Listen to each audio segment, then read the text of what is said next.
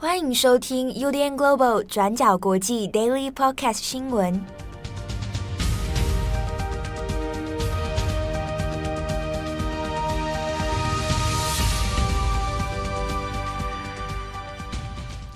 Hello，大家好，欢迎收听 UDN Global 转角国际 Daily Podcast 新闻。我是编辑七号，我是编辑佳琪。今天是二零二一年八月十号，星期二。我我坐在这边，坐在旁边，佳琪的旁边录今天这一集。我现在觉得自己有点失礼。为什么？因为我现在的胡子，因为也还是没有刮。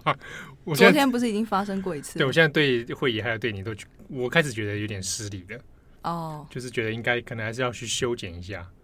好。那今天是八月十号星期二，我们首先先来更新几则重大国际新闻哦。第一条，我们先看一下阿富汗的进度。嘿，在昨天呢，我们的报道有提到了说，塔利班他们在前几天闪电攻下了五个省跟省会的城市。那在今天呢，帮大家做一个更新，就是塔利班呢在昨天又陆续占领下来了第六个省会，是位于北部的萨曼甘省和它的省会城市艾巴克。那塔利班呢，目前也是持续拒绝了，不管是来自于各国或是来自于政府军方面的停火和谈协议。那总结到现在呢，在阿富汗的三十四个省当中，塔利班已经攻占了六个省会城市。那在法新社的相关报道中就提到说，当地的副省长的说法是因为呢，在塔利班要进入萨曼甘省的过程当中呢，因为当地的耆老跟政治人物都在跟塔利班斡旋，要求说希望可以让萨曼甘省免于陷入更多的战火和暴力当中，所以在最后呢，塔利班是完全没有进行任何战斗，就顺利接受了萨曼省，还有他的首府城市艾巴克。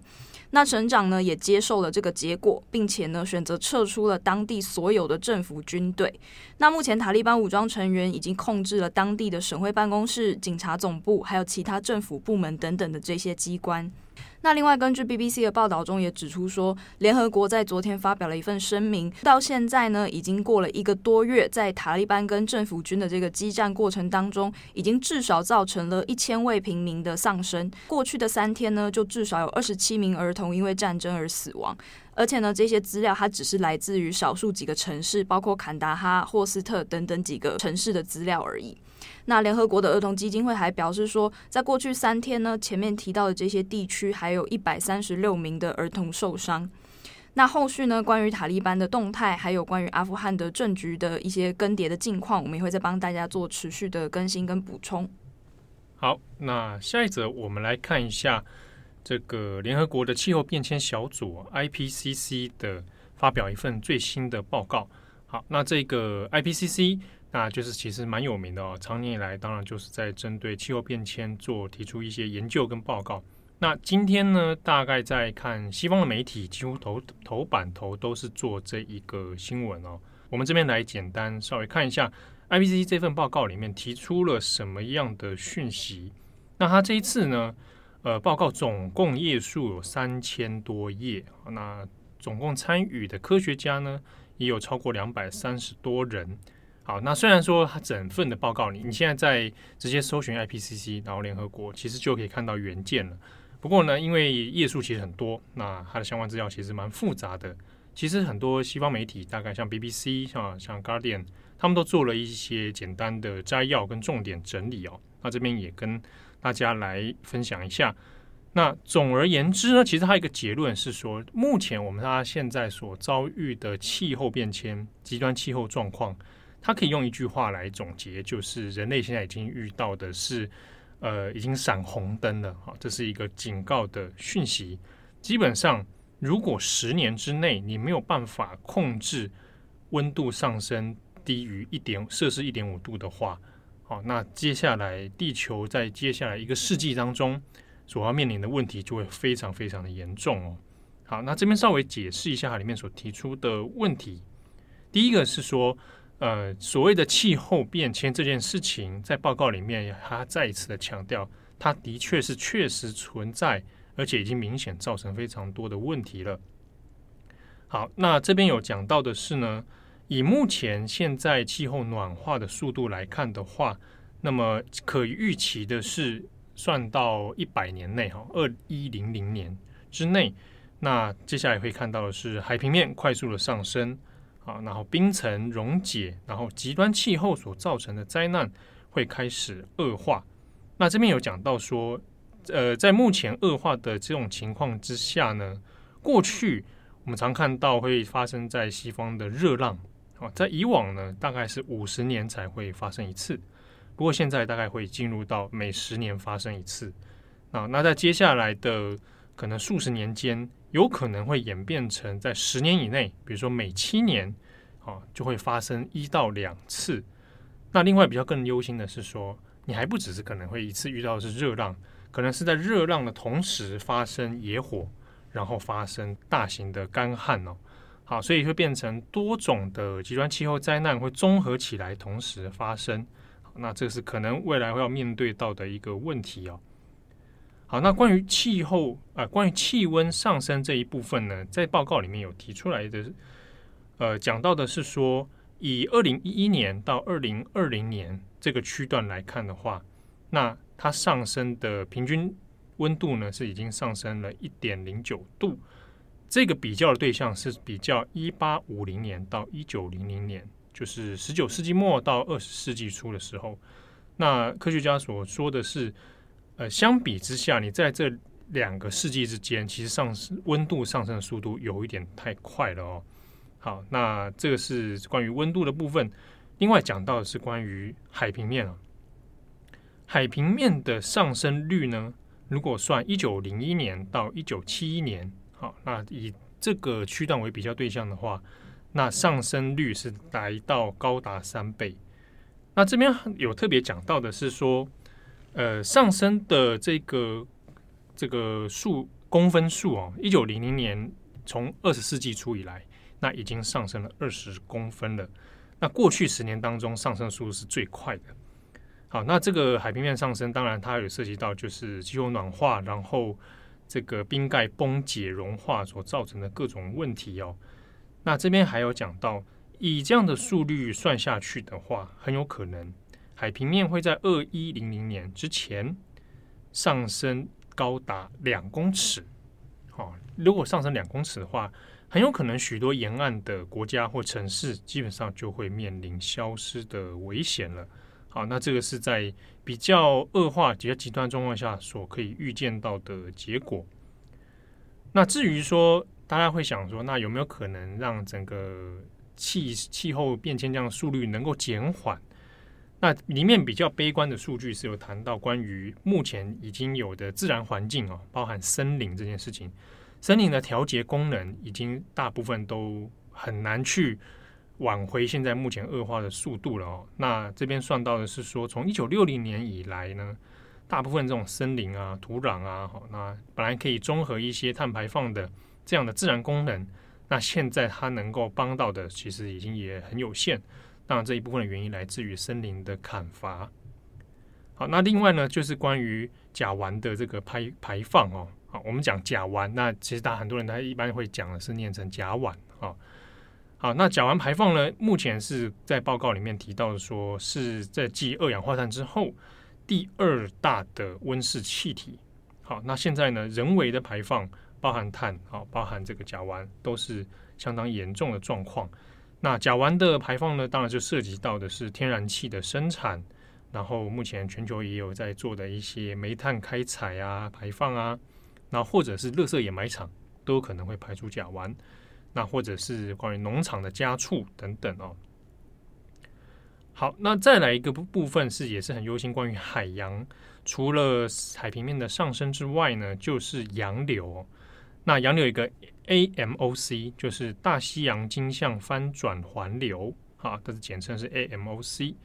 那这个洋流呢，它其实是过去这个整个地球里面，除了我们的空气会调节温度之外，那洋流也是调节地球热能的一个很重要的循环系统哦。那这个 AMOC 就是一个这样子可以调节全球各地洋流然后温度的一个系统。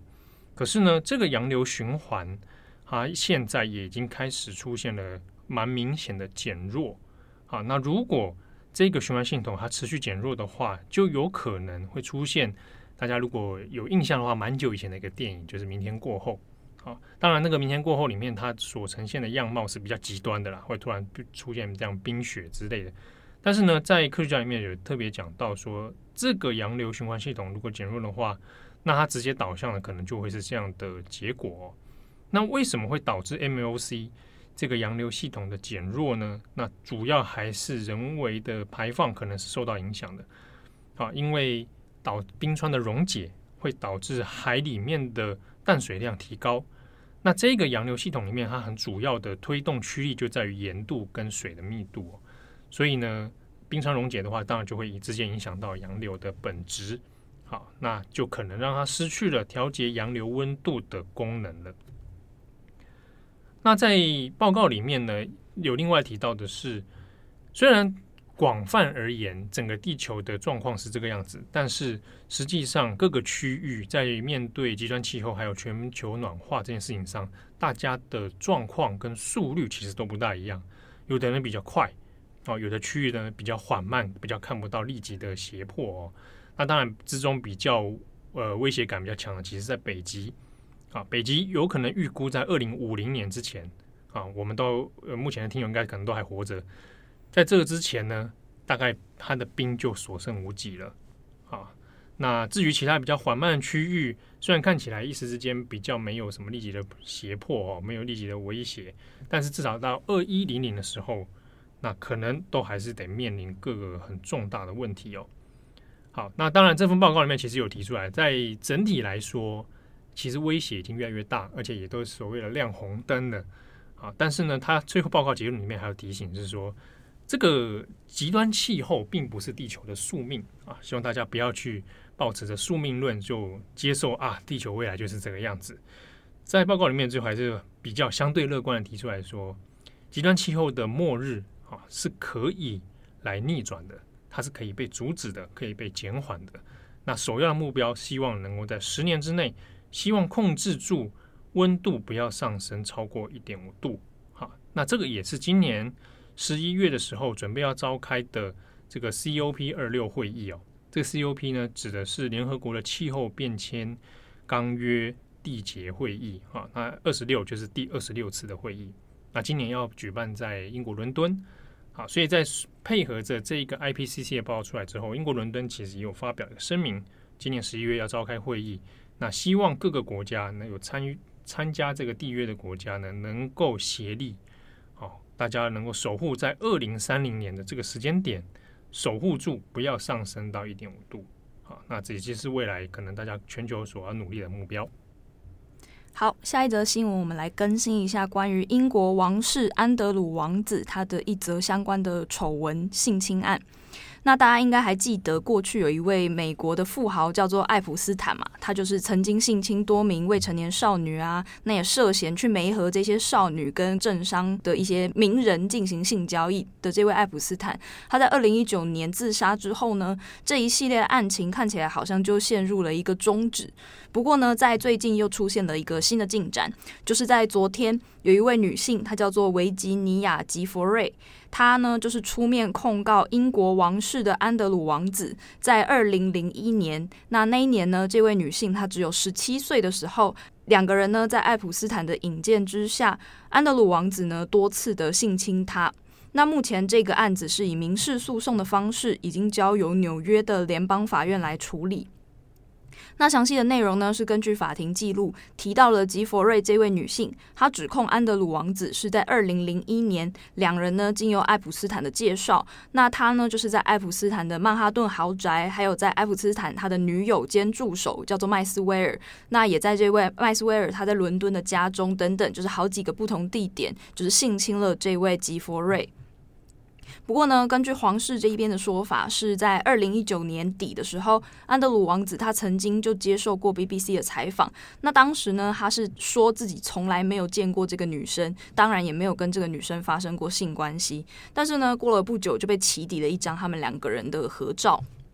那在昨天，吉佛瑞他就发表了一份声明，指出说呢，这个诉讼是根据纽约的儿童受害者法案来提出的。那他说他希望要求安德鲁王子为他所做的事情负责任，他也希望呢其他相关的受害者会看到这则消息，那也愿意挺身而出。他们说呢，你可以通过现在的这些伸张正义的方法来让自己重获新生。那这边呢，可以稍微帮大家讲一下纽约州的这个儿童受害者法案是什么东西。它其实呢是在二零一九年所通过的一个法案。它主要的用意呢，就是在于针对一些人，因为他们可能是在童年的时候遭到性侵，但现在呢已经长大，那整个事件已经过了十几、二十几年，或甚至是更久。那你可能已经追诉期都已经超过了，没有办法再提告当事人。那这份法案呢，就是可以让你在一年之内，针对这些已经过了追诉时效的。性侵事件，儿童性侵事件哦，可以再提起民事诉讼。那也就是说，过去很多性侵受害人，因为他们都已经到了成年或者是老年，他们才愿意承认自己在童年的时候遭到性侵。那这些案件就没有办法被侦办，所以呢，这个儿童受害者法案就是出来解决这个问题。这样，那。原本呢，这个法案它是只有一年的期限，让这些人可以重新提告。不过因为疫情的关系呢，就是从二零一九年一路延长到今年的八月十四号，所以呢，这个女生吉佛兰她才会选择在这个时间点再一次的提起诉讼。那不过呢，就是目前安德鲁王子一直是不断的否认有性侵的事情发生。那 BBC 在相关报道中也表示说，他们已经联系了白金汉宫和皇室的发言人。不过呢，现阶段还没有得到任何的回复。到目前为止呢，这个案件也都是交由纽约的联邦法院，现在正在审理当中。好，那最后一则，我们来看一下南韩三星的少主李在镕。那李在镕呢？过去因为涉及到跟前总统朴槿惠的干政事件哦，那有涉及到一些行贿的具体事实。那当时呢，也已经被判刑了，那入狱哦。那虽然他入狱了，但是呢，长期以来其实也还是有办法在狱中遥控三星集团。那加上因为三星集团本身对于南韩政府的高度影响力哦，李在镕的状况。什么时候有可能出狱？有没有可能假释？他的动向一直备受关注。那特别是在于美国，因为需要一些三星的晶片问题哦，所以又再度呃引起关注。那现在呢，李在镕已经确定在八月十三号这个星期五的时候呢，会假释出狱。但是这个假释出狱呢，有没有办法让李在镕来恢复他的职位？那这个目前还不晓得哦，可能是有变数的。好，那南韩的法务部长呢，是这边提到说，因为考量到李在镕在狱中的态度啊还可以啊，态度还不错，那以及说现阶段这个南韩国家的经济问题，以及关于全球的关于晶片荒的问题哦，那特别是美国的需求量很大，那所以呢，基于这种种考量，那给予李在镕一个假释的机会啊，那让他先暂时的出来。那目前外界大概所自我关注的点，就是李在镕出来之后，应该接下来的首要任务是要来以三星的角色呢，跟美国来进行投资案的讨论。那比如说帮美国要寻找一些设厂的新的地点哦，那当然这还是这个晶圆厂啊。所以李在镕今天的这个确定会假释出狱的这个新闻呢，其实在财经相关的新闻里面，其实也蛮受到瞩目的。好。那彭博社这边是有说，李在镕如果有重返三星的话，那当然不管他是不是有办法恢正式恢复那个职位哦，他也有可能遥控的方式。好，那无论如何呢，接下来美国原本有一个一百七十亿美元的投资计划，或者是有有关于三星的其他呃企业的并购案，好，那都有可能来加速进行。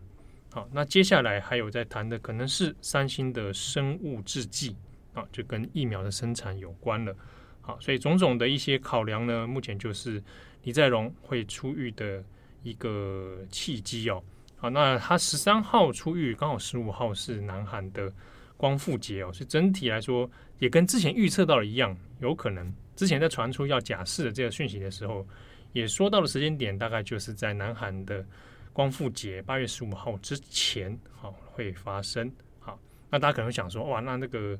李家王朝是不是又要重返哦？也正是因为他的假释的新闻出来之后，其实当然舆论上面也会有一些维持啊，特别是对文在寅政府过去呢，本来是对于这种财阀集团会要有有所做约束的哈，但这一次似乎是为了一些政治或者经济的利益上面，你可以去做一些